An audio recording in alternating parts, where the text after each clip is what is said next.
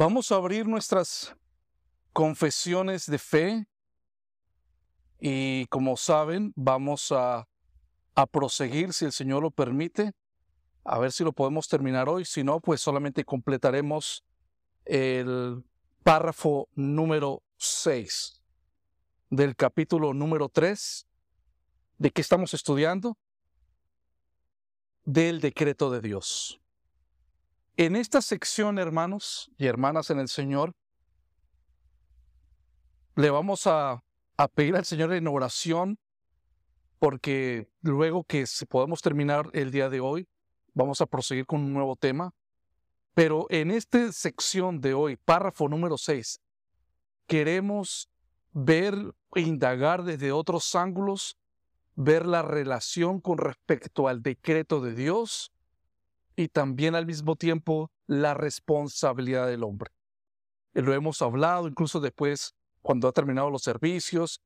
Y siempre hay un punto en el cual es imposible llegar a un entendimiento total de la armonía entre el decreto de Dios y la responsabilidad del hombre.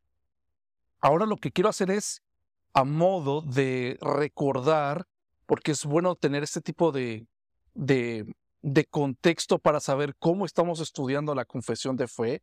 Si ustedes se acuerdan, hermanos, el capítulo número uno, ¿verdad? Porque todavía estamos ahí en los primeros capítulos, pero en el capítulo número uno, ¿de qué se trató ese estudio? Ahí lo dice en la pantalla. ¿De qué trató? De las Santas Escrituras, de su inerrancia, que no tiene error, y de su infabilidad, que no se puede equivocar.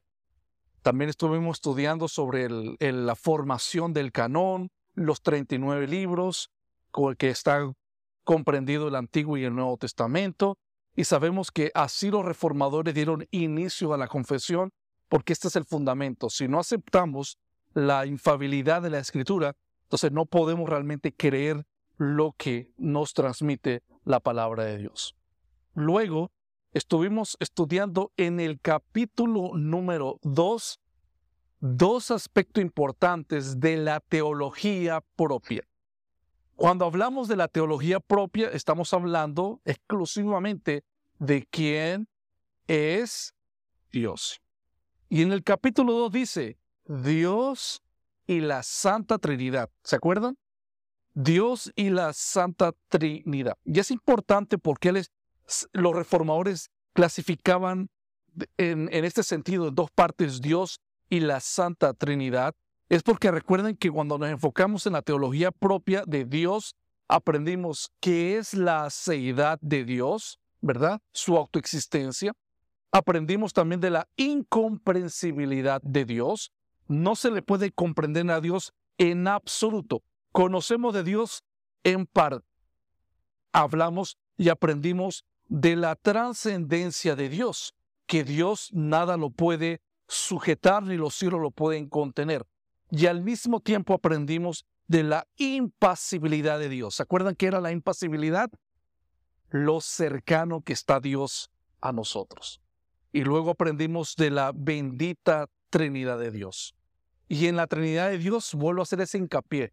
Hermanos, es tan importante que un cristiano crea en la doctrina de la Trinidad de Dios, porque la salvación es trinitaria. El Padre decreta, el Hijo lleva esa redención en la cruz y el Espíritu de Dios aplica lo que el decreto se hizo en la eternidad pasada en nuestras vidas. Entonces, la Trinidad de Dios es algo en lo cual debemos nosotros establecernos y somos conocidos como cristianos si aceptamos la Trinidad. Luego pasamos al capítulo número 3. ¿De qué trata el capítulo número 3? Del decreto de Dios. Y dentro de este párrafo número 3 del decreto de Dios, hemos aprendido varios aspectos. Hemos aprendido qué es un decreto, qué es la soberanía de Dios, que es el gobierno de Dios, que es la omnipotencia de Dios, que es el poder con el cual a la hora de, él de esclarecer el decreto, Él mismo lo puede hacer. hemos aprendido sobre el decreto eterno de Dios, que ese decreto Dios todo lo estipuló antes de la fundación del mundo. También, de acuerdo al párrafo número 6 del decreto de Dios, aprendimos la buena voluntad de Dios. Todo el decreto de Dios es para mostrar lo bueno que es Dios. Luego también aprendimos el, el propósito, perdón, del decreto de Dios. El fin. ¿Cuál, se acuerdan hermanos? ¿Cuál es el propósito máximo de todo lo que Dios decreta? Que incluso ahí entra la caída del hombre. ¿De qué trata? Glorificar a Dios. Todo el decreto está basado en darle gloria a Dios.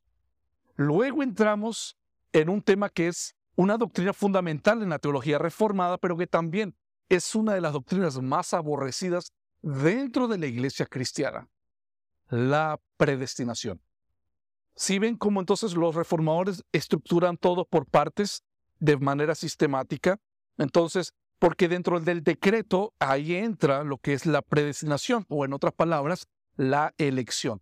Dios elige unos para vida y Dios deja a otros para condenación. Entonces, es una doctrina hermosa que enseña la palabra, pero al mismo tiempo aborrecida, y no estoy hablando del mundo, dentro de la iglesia cristiana.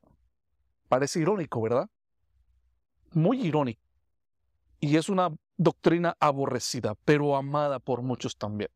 La predestinación. Bueno, hoy vamos a ver la preordenación de los medios para los elegidos, perdón.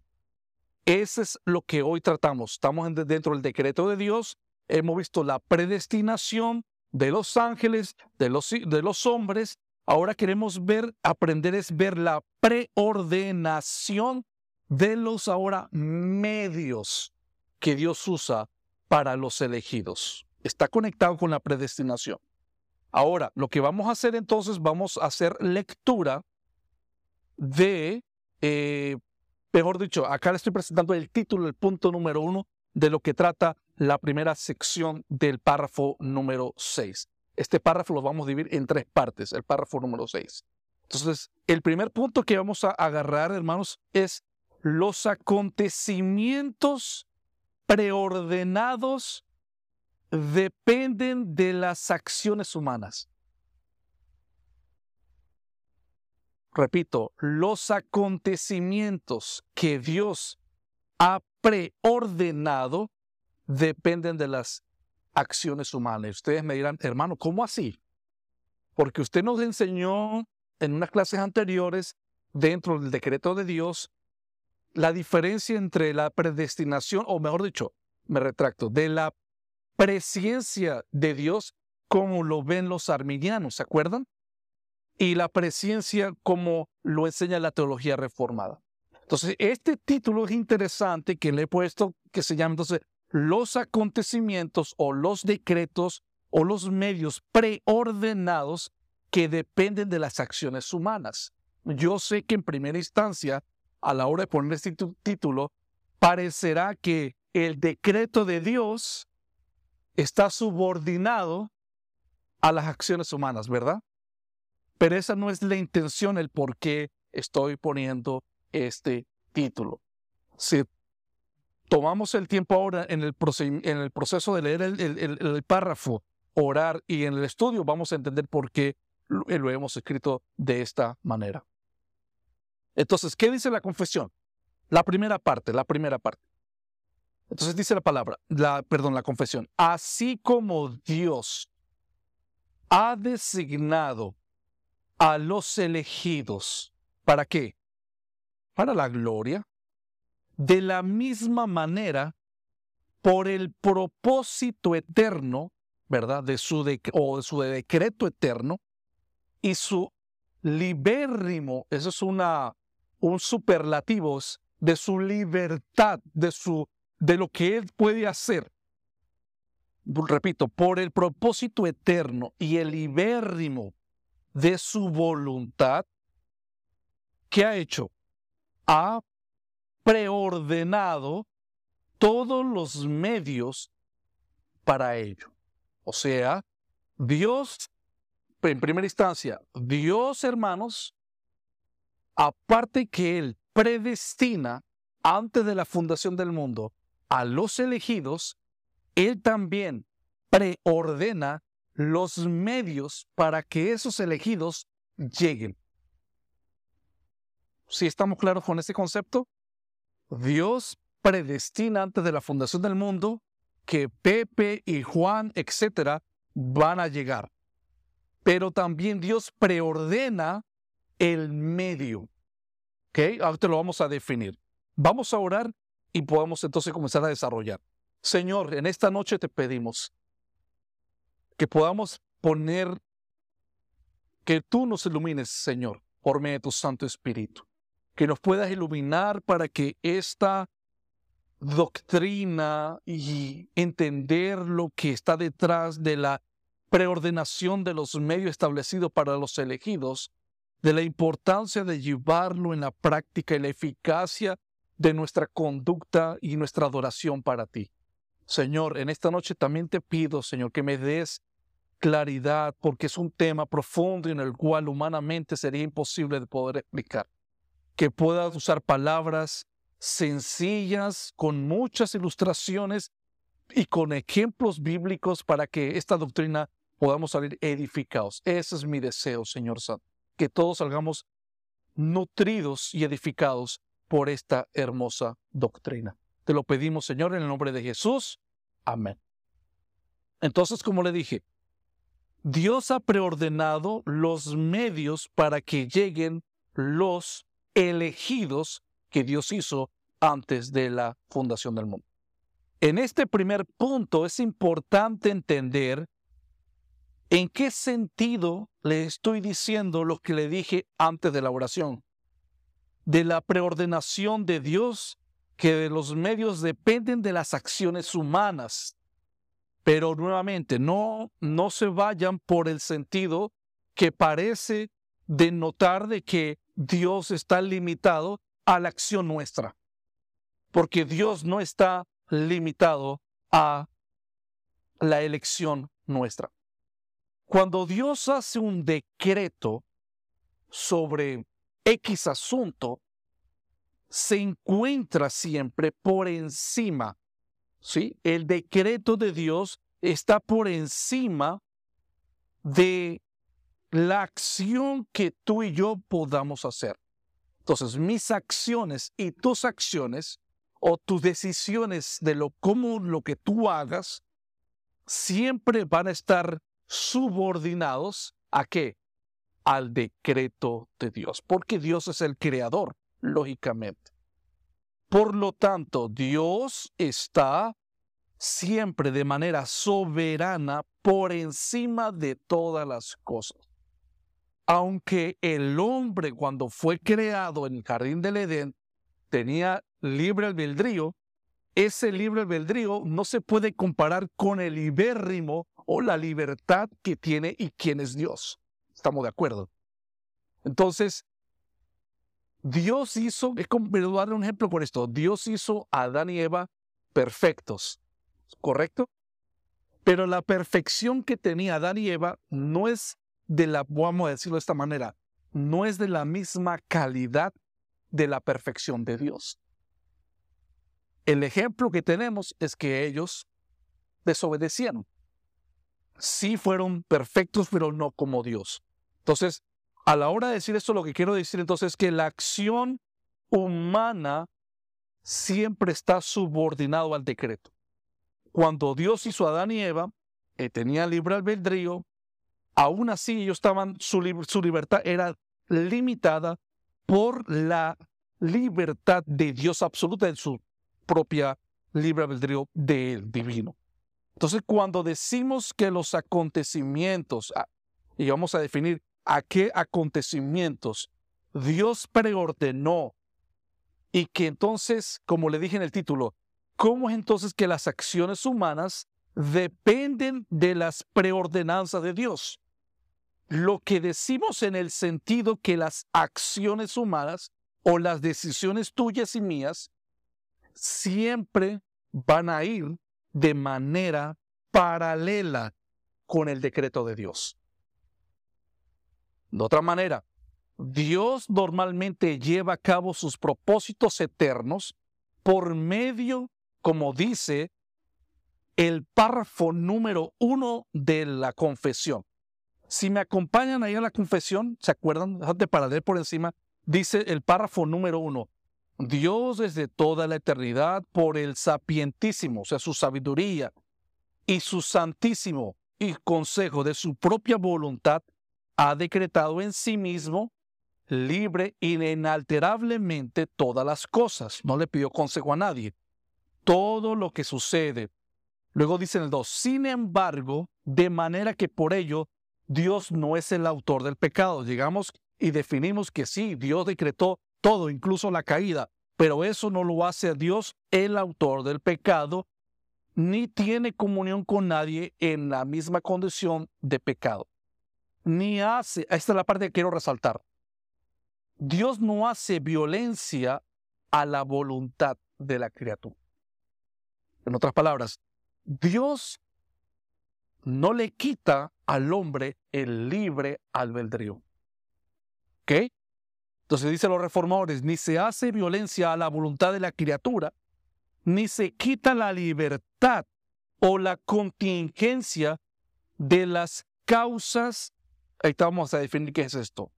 Las causas secundarias, sino que más bien Dios en su decreto y por otro lado, las acciones de los hombres, que dice, se establecen, van en líneas paralelas.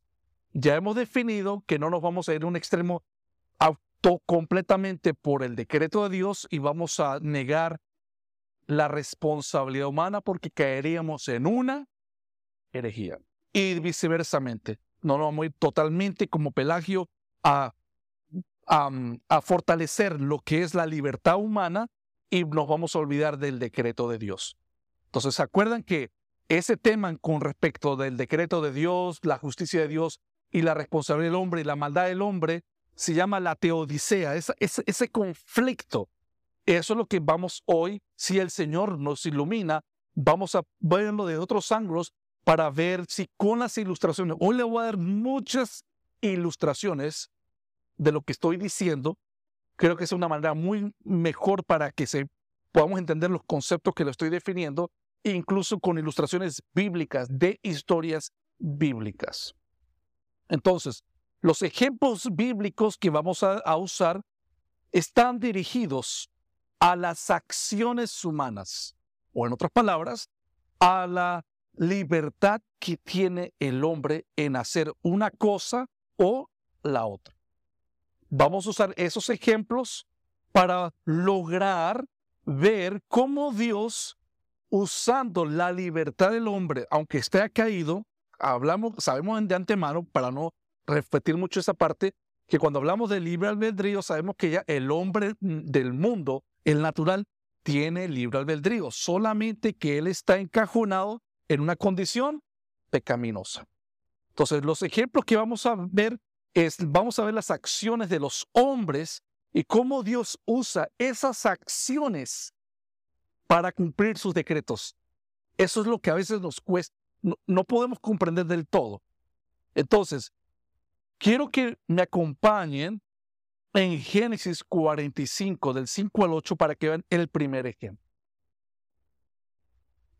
¿Cuál es el punto que estamos estudiando número uno? Que las acciones humanas, ¿verdad? Dependen del decreto de Dios. Y el decreto de Dios depende de las acciones humanas.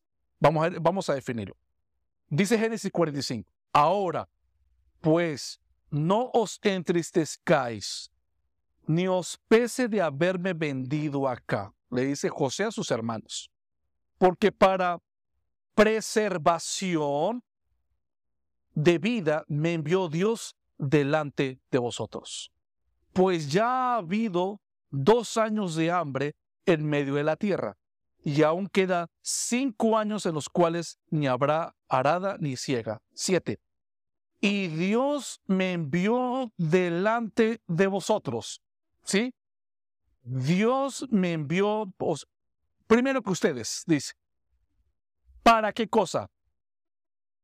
para preservaros, porque Dios sabe, como sabe el futuro y todo, que iba a venir una gran hambruna, para preservaros posteridad sobre la tierra, para daros vida por medio de la gran liberación. 8.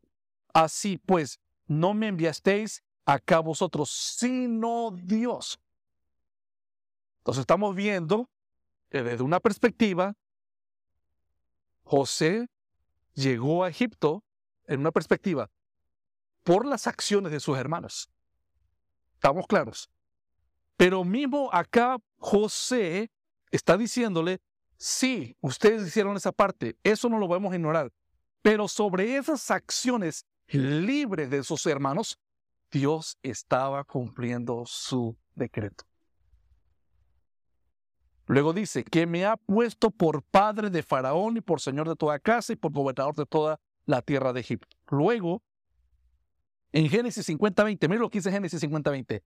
Vosotros pensasteis mal contra mí, porque las decisiones de los hermanos tuvieron consecuencias, o sea, tuvo mal. Son responsables de eso. Mas Dios lo encaminó a bien. ¿Para qué cosa? Hacer lo que vemos hoy, para mantener vida a mucho pueblo. Porque Dios, ustedes ya lo saben, la película, de la vista panorámica, si Dios no preservara a ese momento al Israel que existía, y se hubieran muerto en el desierto, el Mesías no nace. Y si el Mesías no nace, no hay redención. Ese es el panorama grande. Entonces, antes de proseguir a otro ejemplo, si ven a lo que estamos hablando, que el decreto de Dios va conforme y va en paralelo con las acciones de los hombres? ¿Sí? ¿O preguntas acá? Entonces, por un lado está muy claro que las decisiones de los hermanos le tenían envidia a José. Dios permitió eso, usó eso para cumplir sus decretos. No es que Dios le dijo a los hermanos, quiero que lo entreguen o que fueron con un chip de maldad a hacerlo, no sino que Dios decretó que esto ocurriera, pero al mismo tiempo sin violar la libertad de los hombres. ¿Ok? Eso es lo que, por eso leímos el párrafo número uno, que dicen los reformadores, Dios no va a violar la libertad de los hombres, pero lo va a usar para cumplir sus decretos. Otro ejemplo, bastante también interesante, la conquista de Asiria del reino de Israel. Uy, está pequeño. Ah, se los voy a leer suave y si lo pueden ver en sus Biblias, hermanos, lo pueden, lo pueden hacer. Dice la palabra. Isaías 10, versículo del 5 al 12. Lo voy a dar, lo voy a dar chance para que, porque yo sé que ahí está, o si algunos lo podrán ver. Isaías 10 del 5 al 12. Voy a leerlo muy suave. ¿Qué aflicción le espera a Siria? La vara de mi ira. Dios está diciendo que a Siria Dios lo estaba usando porque era la vara para demostrar la ira de él contra la desobediencia de Israel. Yo la empleo, dice Dios, yo la empleo como garrote para expresar mi enojo. Envío a Siria contra una nación pagana contra un pueblo con el cual estoy enojado, Asiria los saqueará y los pisoteará como a polvo debajo de sus pies. Siete. Pero el rey de Asiria no comprenderá, atención, siete, el rey de Asiria no comprenderá que es mi instrumento. Su mente no funciona de esa manera. Mira lo que dice, que en la mente del rey, él tiene otros planes en la mente de quién? Del rey de Asiria. Su mente no funciona de esa forma. Su plan solo consiste en destruir. Ahí lo está revelando el Señor. Entonces, no es que la mente del rey está diciendo, yo voy a cumplir los planes de Dios. No, él está haciendo lo que él en su libertad quiere hacer. Pero dice el mismo texto que Dios está usando, lo está usando como instrumento para mostrar su enojo. Y luego dice, en aplastar a las naciones, una tras otra. Ese es lo que está en el pensamiento del rey. 8. Dirá, pronto cada uno de mis príncipes será un rey.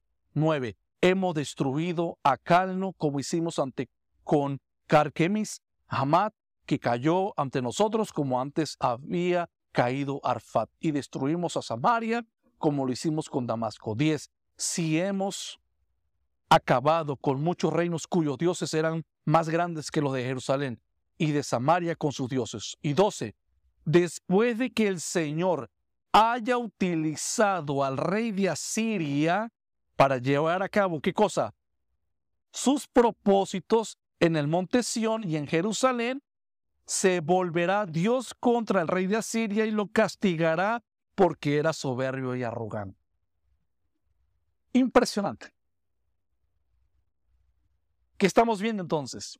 Estamos viendo la libertad que tenía el rey, los planes únicos que tenía el rey, y Dios dice, de una manera muy clara, en, al menos en la versión NTV, para, para ustedes, lo está diciendo es, yo lo estoy usando como instrumento para cumplir mi propósito. Este texto lo hemos usado, pero igual viene en el contexto. Hechos 4, 27 al 28 porque verdaderamente se unieron en esta ciudad. Dice, cuando dice verdaderamente, o sea, esto fue un deseo que les salía de sus corazones, ¿qué cosa? De matar a Jesús. Porque verdaderamente se unieron a esta ciudad contra quién? Contra su santo Hijo Jesús, a quien ungiste. ¿Quién se unieron? Herodes y Poncio Pilato con los gentiles y el pueblo de Israel, todo el mundo. Para hacer cuanto tu mano y tu consejo había antes determinado que sucediera. Entonces, ¿fue decreto de Dios que Cristo iba a padecer? Sí. ¿Los hombres hicieron esta decisión de, de apresar a Cristo libremente? Sí. La pregunta, yo sé, entiendo que uno, la, una pregunta es, pero ¿cómo funciona totalmente? No lo comprendemos del todo. Pero el texto nos revela esta verdad. ¿Ok? Es muy claro lo que nos está diciendo el texto bíblico. Entonces, en otras palabras, en la providencia de Dios, los medios están, los medios que Dios usa, están coordinados con el fin que Él quiere cumplir.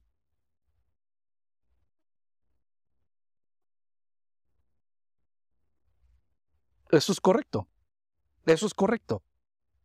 Dios usa, ahora, nuevamente, cuando hablamos, porque como ese tema del libro del río es delicado en la teología reformada, cuando hablamos del libro del albedrío en el perdido, ¿lo tiene? Sí, lo tiene. Tiene el libre albedrío, pero lo único que puede hacer es pecar. Buscar a Dios no puede porque está muerto. Ahora, el creyente, el que ha, ha sido regenerado, Dios le da un nuevo corazón, un nuevo, si dice la palabra, un nuevo corazón. Dios le restaura esa libertad para que ahora el cristiano busque a Dios voluntariamente, pero es por la acción primaria de quién? De Dios. Por lo tanto, Dios no simplemente ordenó que José terminara siendo el segundo en autoridad después de Faraón. Atención, Dios no sencillamente decretó que José iba a llegar de allá del desierto, lo iba a hacer saltar y iba a ser segundo el faraón. ¿Dios decretó eso? En parte sí. O sea, Dios decretó que del desierto, porque venía la hambruna, lo mandó a ser segundo. Pero también no podemos olvidar que todo proceso, día tras día, todo lo que vivió, cada mínimo detalle, todo también fue decretado.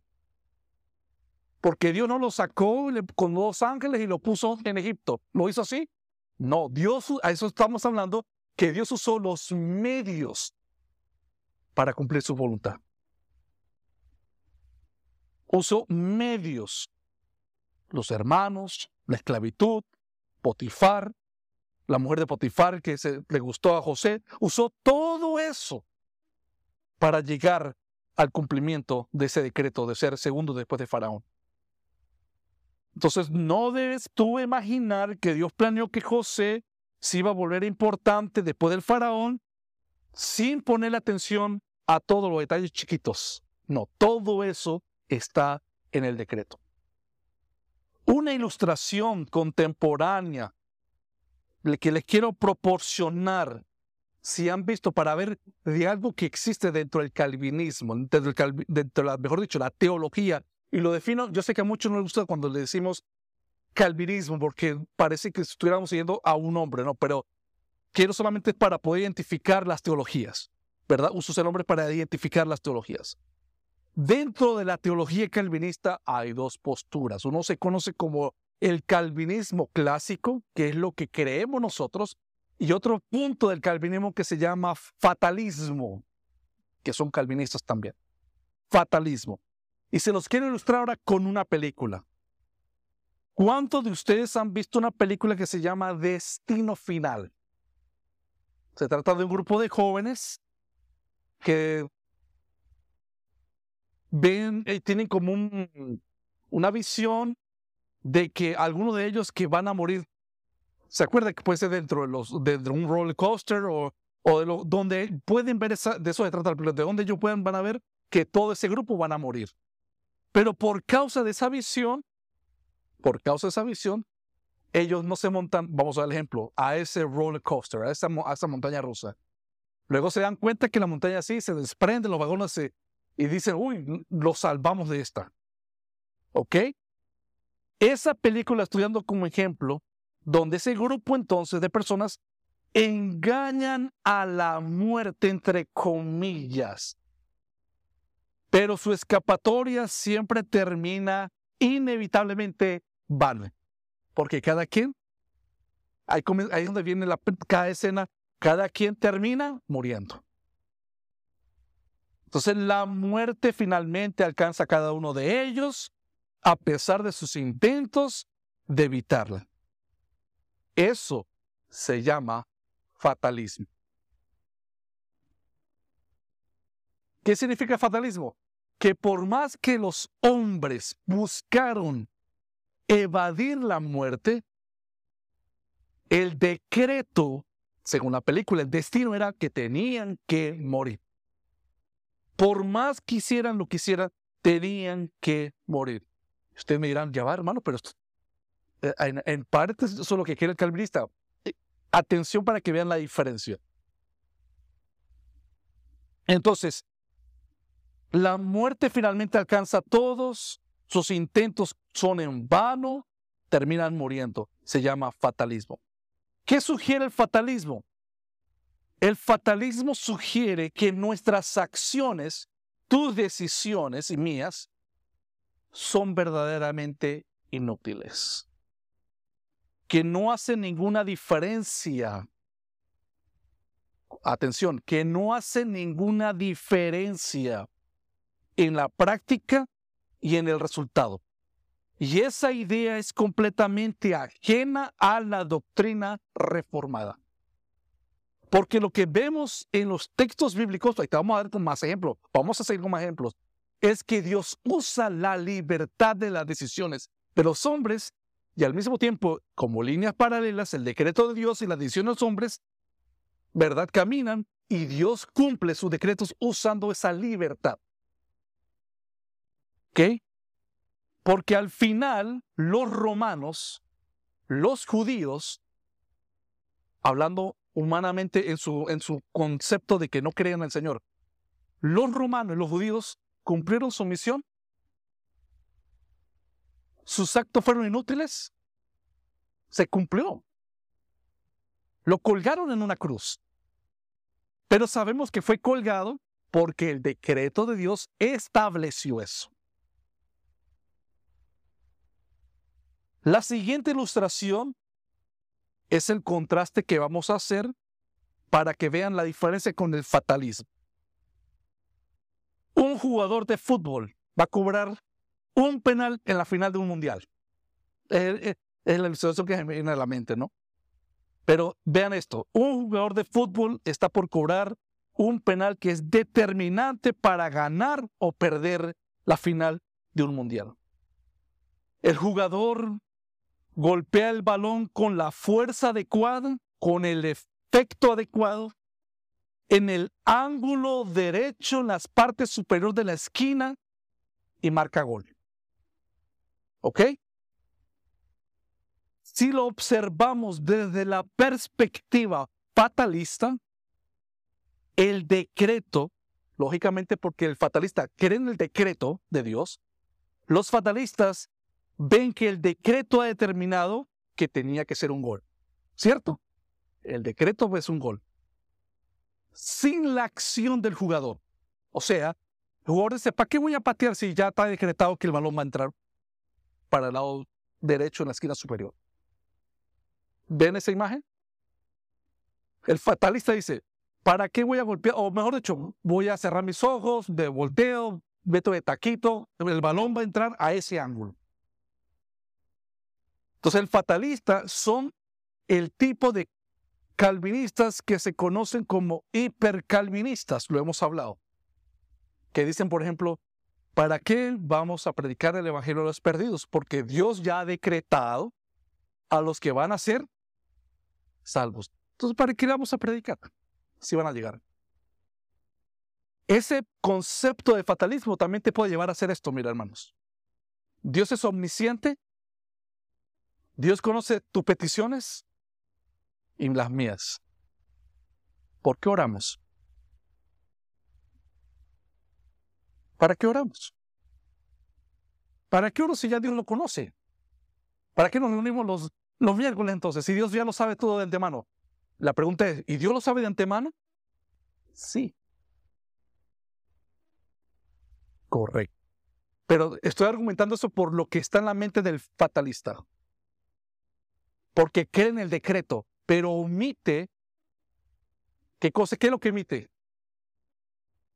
Omite la decisión que Dios usa la decisión de los hombres. El libro albedrío. Entonces, el fatalista dice, me, me tapo los ojos, doy la vuelta, meto de taquito, va a entrar como gol.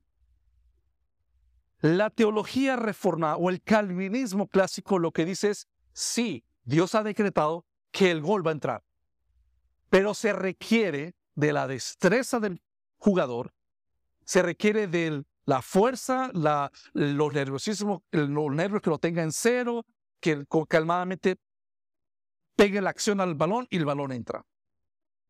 Al final, la gloria es de Dios. De eso quiero estar muy claro.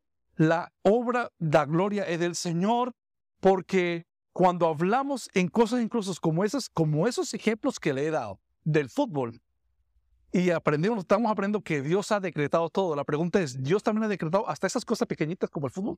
Sí. Sí, hermano. Si el jugador no hubiera pateado el balón, de igual manera, como dice, dice el fatalista, el balón entra. Lo que enseña la Biblia es que si de igual manera el decreto de Dios determinó que ese balón iba a entrar del lado derecho, el balón iba a entrar, pero se necesitaba la acción del jugador. Nuestros resultados futuros, con toda probabilidad, dependerán de las decisiones que tú tomes en esta vida. Ojo, no quiero enfatizarle más al libro albedrío, no. Queremos hablar lo que la palabra está enseñando. El decreto, pero también la responsabilidad del hombre. No hay contradicción, hermanos. Atención. No hay contradicción en afirmar que los resultados futuros dependen de manera crucial de nuestras elecciones, pero que nuestras elecciones Dios endereza nuestros caminos para cumplir sus secretos. Ejemplo. Mateo 6:26. Otro ejemplo. Mirad las aves del cielo que no siembran, ni ciegan, ni recogen en graneros. Y vuestro Padre Celestial, ¿qué hace? ¿No valéis vosotros mucho más que ellas? Por decreto de Dios, él ha establecido que nos va a dar el pan diario, ¿cierto? Entonces, nos quedamos en las casas, como dice según de Tesalonicenses, porque también cuando estábamos con vosotros os ordenamos esto, si alguno no quiere trabajar, hay que trabajar. ¿Lo ven? Entonces, el fatalismo puede, como ejemplo, podemos decir es, entonces si Dios ha decretado que me haga el alimento, yo no me muevo entonces. Me quedo quieto o el pajarito se queda quieto porque el Señor le va a dar la comida. No, el pajarito sale, el pajarito vuela, el pajarito busca y el Señor provee. Entonces ves dos líneas paralelas, el decreto de Dios y la acción, en este caso, del hombre. Porque entonces si decimos esto, como dice según el Tesalonicenses, entonces si no trabajamos, que no coma. Está hablando en el sentido de no aguantar sin vergüenzura, por así, una manera de decirlo. Ahora, pregunto, ¿han escuchado ustedes de algo que se llama suerte? ¿Ustedes han escuchado eso? El término suerte se utiliza para describir lo que se considera como un incidente fortuito. Pasó, me, cayó la suerte. No hay nada destinado, según pensamos en el concepto de la suerte. Y muchas veces la suerte se usa específicamente para describir sea un suceso positivo, deseable o algo de ganancias o también algo trágico. La pregunta importante es, ¿las cosas suceden por casualidad? No. Entonces, si las cosas no suceden por casualidad, la suerte no existe. ¿Ok?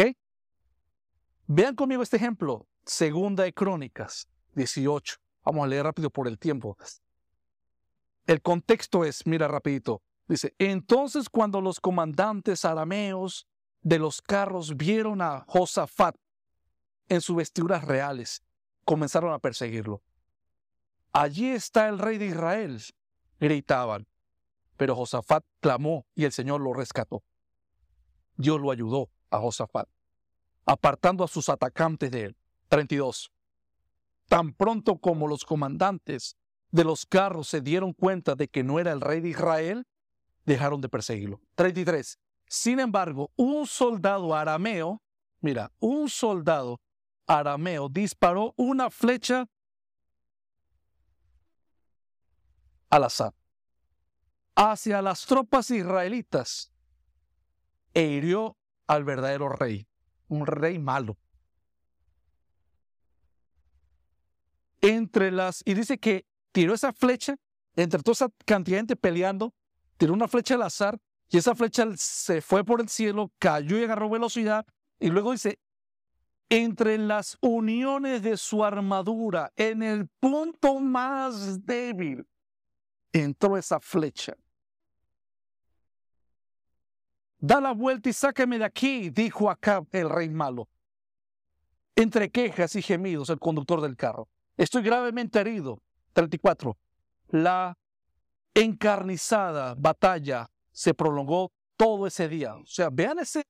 ¿Cuándo viste la película de Corazón Valiente? Esas multitud de gente peleando. Y una flecha. Y justamente al rey. ¿Fue casualidad? Y el rey de Israel se mantuvo ergido en su carro frente a los arameos. Por la tarde, justo cuando se pone el sol, acaba, Acab murió. Proverbios 16:33. La suerte se echa en el regazo, una ropa, un vestido, mas Jehová es la decisión de él. incluso en algo que el hombre le pone un tipo de fe para que pueda ser decidido cierta cosa, Dios tiene decretos sobre eso. Esto se refiere al uso de echar suerte similar a la, vamos a decir, lanzar una moneda, lanzar un dado, un dardo, perdón, para resolver un caso.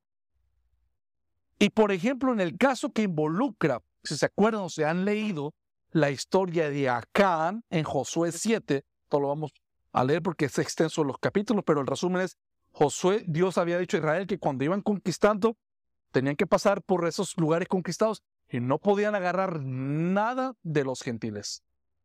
Pero Acán fue ese israelita que vio algo que le gustó, lo agarró y se lo guardó. Luego Israel comenzó a perder. ¿Se acuerdan? Comenzó a perder, a perder. Y algo pasaba. Entonces fueron, comenzaron a echar suertes. Dicen Josué 7, si lo quieren leer, Josué 7, y la suerte le cayó acá. Entonces, Josué 7, perdón, Josué 7 hizo de lo del Proverbio 16:33 y le cayó acá. Proverbio 18, 18 dice algo parecido. La suerte pone fin a los pleitos y decide entre los poderosos. Pero ¿quién gobierna en esa suerte? Dios. Entonces, la idea es que la providencia de Dios juega el papel determinante en los resultados de echar suerte a fin que, que los conflictos se, conflictos se solucionen. Otro ejemplo Jonás 1.7. Jonás no quiso ir a la tierra de Nínive, se montó en un barco en rebeldía. Y estando en, en alta mar, pasó las tormentas. ¿Se acuerdan todo eso? Y, y todo el mundo decía, o sea, hay alguien que está haciendo algo mal o alguien se está rebelando contra Dios porque estamos en una tremenda bravura acá. Y dijeron cada uno a su compañero, venid y echemos para que sepamos por causa de quién nos ha venido este mal. Y echaron suertes y la suerte cayó. Entonces, hasta en esto de la suerte, el Señor, su decreto lo usa. La suerte, al menos en el caso de Jonás, la suerte fue, o como haya sido, muchos dicen que fueron unos palitos, dependiendo cómo lo hayan hecho, pero Dios usó ese medio para cumplir los propósitos. ¿Cuál era? Que lo tragara la ballena y lo escupiera allá en Nínive. Entonces, desde una perspectiva terrenal, parece que las cosas ocurren al azar. A veces pensamos eso. Aunque a lo largo de toda la escritura es evidente que Dios siempre está en control de todo, hermanos. Su creación y de alguna manera es capaz de tomar los actos aleatorios de la ley natural incluso. Puede usar del libre albedrío, puede usar los buenos, puede usar a los malos, para que de manera paralela todo llegue al resultado final de su decreto. Segundo punto. Los acontecimientos preordenados son llevados a cabo por los medios que Él ha establecido y no de otra manera. ¿Qué quiero decir con este punto? Todo lo que Dios preordena en su decreto, también Él da los medios para que se cumplan. No de otra manera. No, no, nos, podemos, no nos podemos saltar la película. Dios da también los medios, como lo dije, o como lo dije al principio, Dios, Dios predestina a los elegidos, pero a los elegidos también Dios le preordena los medios para que el elegido llegue al conocimiento del Evangelio. Segunda parte de la Confesión Bautista, párrafo número 6. Por tanto, los que son elegidos, habiendo caído en Adán, son redimidos por Cristo. ¿Y qué dice? Eficazmente llamados. Eso ya lo hemos definido, ¿verdad? Que es muy diferente al llamado general. El eficaz llamado, llamado a la fe en Cristo por su Espíritu, obrando a su debido tiempo. Son justificados. Y acá voy. Todo lo que di previamente, las ilustraciones, es para que podamos entender esto, esta parte específicamente.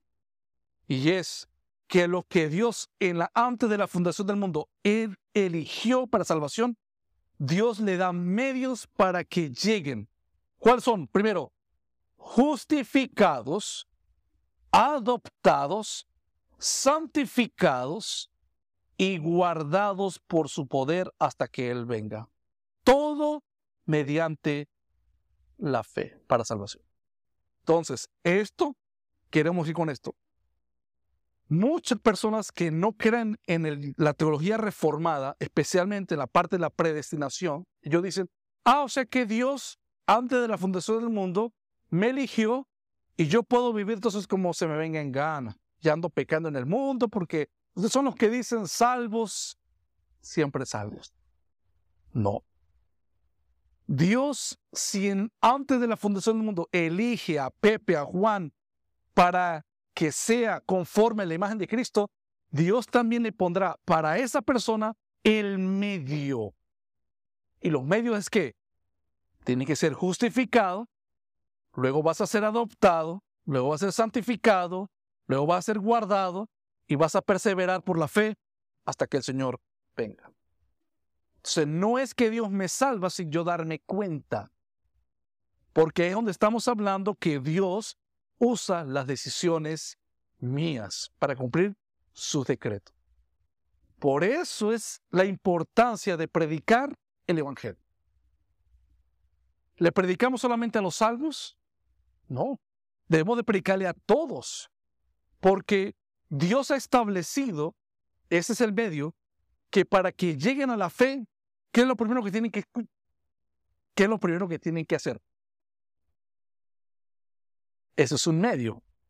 Entonces, es imposible que alguien sea salvado en la predestinación y vaya al cielo sin escuchar el Evangelio. No, no hay coherencia.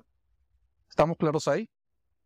Entonces, el que es predestinado tiene que pasar por todos estos filtros de los medios que Dios ha establecido. Por eso es que en el Nuevo Testamento vemos que la salvación parece condicional. Porque te dice es, debes de creer para ser un hijo de Dios. Debes de nacer de nuevo para entrar al reino de los cielos, dice el Señor.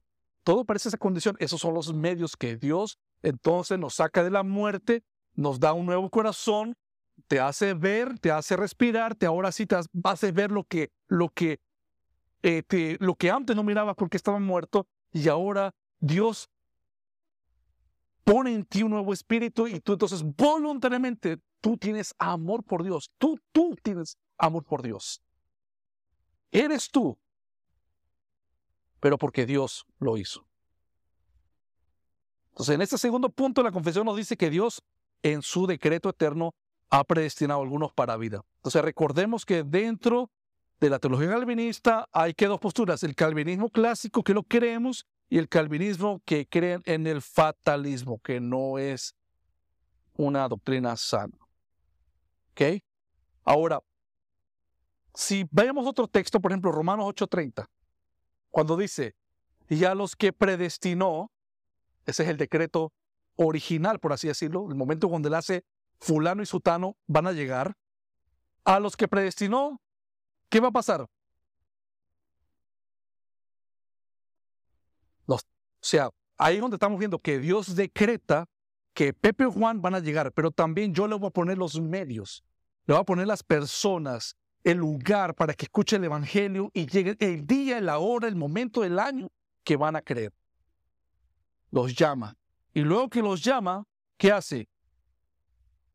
Acá de antemano está diciendo que si lo justifica es porque el que llamó creyó el mensaje, aceptó el mensaje. Y a los que justificó, a esos también glorificó.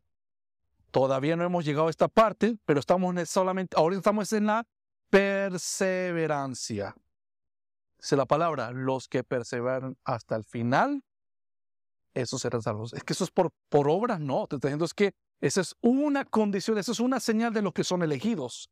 Van a perseverar hasta el final. ¿Ok?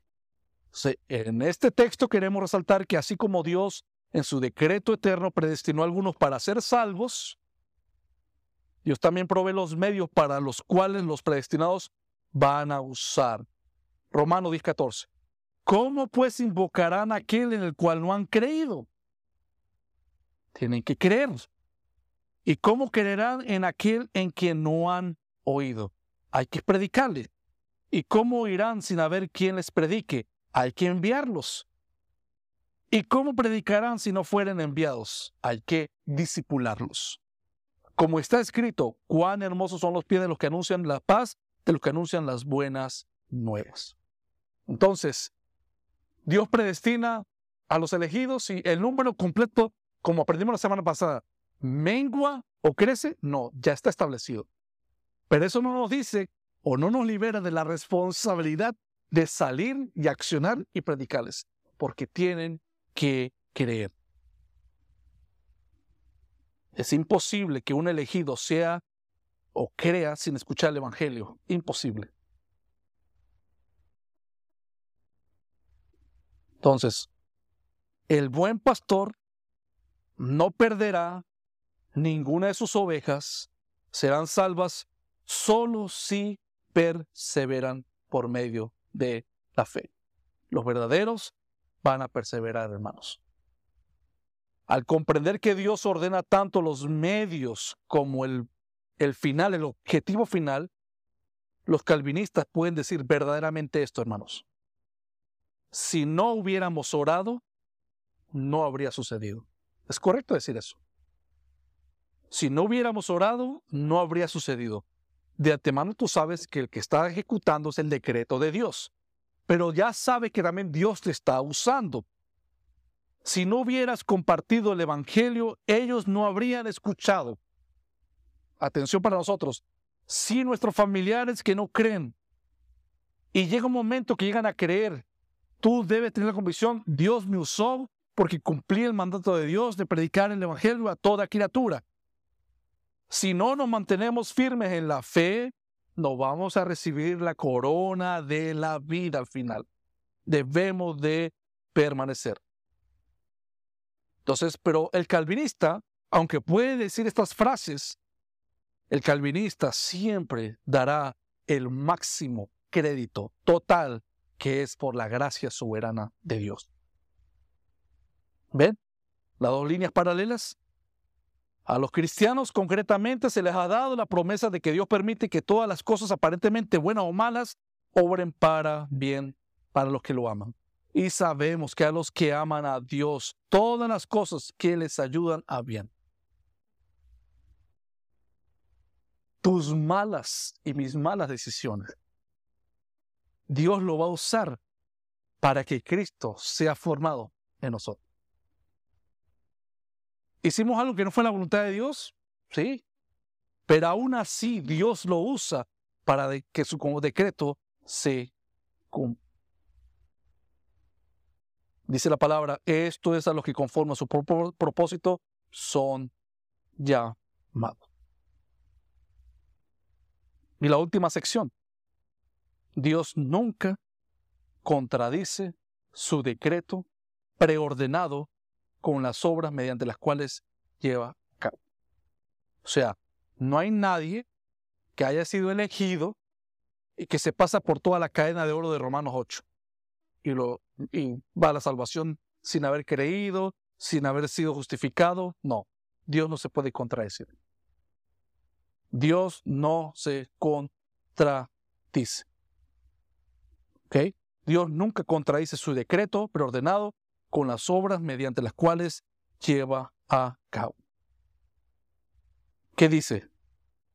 Pero hay algunos de vosotros que no creen, porque Jesús sabía desde el principio quiénes eran los que no creían y quién le había de entregar. Y dijo, por eso os he dicho que ninguno puede venir a mí si no le fuere dado al Padre. Juan 8:47, el que es de Dios, la palabra de Dios oye. Por esto no las oís vosotros, porque no sois de Dios. Qué duro esta palabra del Señor a los fariseos. El que es de Dios, la palabra de Dios oye. Por esto no las oís vosotros. Les estoy diciendo de antemano, ustedes no son elegidos. Claro, esto lo lo está haciendo el mismo Señor Jesucristo. Nosotros no podemos hacer esto. Nosotros no podemos hacer esto. Nosotros podemos predicar el Evangelio. No lo reciben. Una persona no lo recibe. Tú no puedes decir, si no la recibes, es que no eres de Dios. Tú no sabes si ellos van a querer en un momento futuro. Pero el Señor a la hora de decir esto, porque Dios sí es omnisciente y todo lo sabe. Juan 10, 26. Pero vosotros no creéis porque no sois de mis ovejas, como os he dicho. Salieron de nosotros, pero no eran de nosotros, porque si hubieran sido de nosotros, habrían permanecido con nosotros. Pero salieron para que se manifestase que no todos son de nosotros. Dios no se contradice, hermanos. Si Dios dice que tienen que perseverar hasta el final, debemos permanecer hasta el final. Puede ser que muchos de hoy en día estemos acá, puede ser que algunos de nosotros, para no ser fiesta, pero puede ser, puede ser yo, puede ser uno de nosotros que no perseveremos hasta el final. Como dice, podemos comenzar con mucho eh, brillo y terminemos con escalofrío. El decreto de Dios. Dios preordena los medios para un elegido. Preguntas en esta sección, hermanos.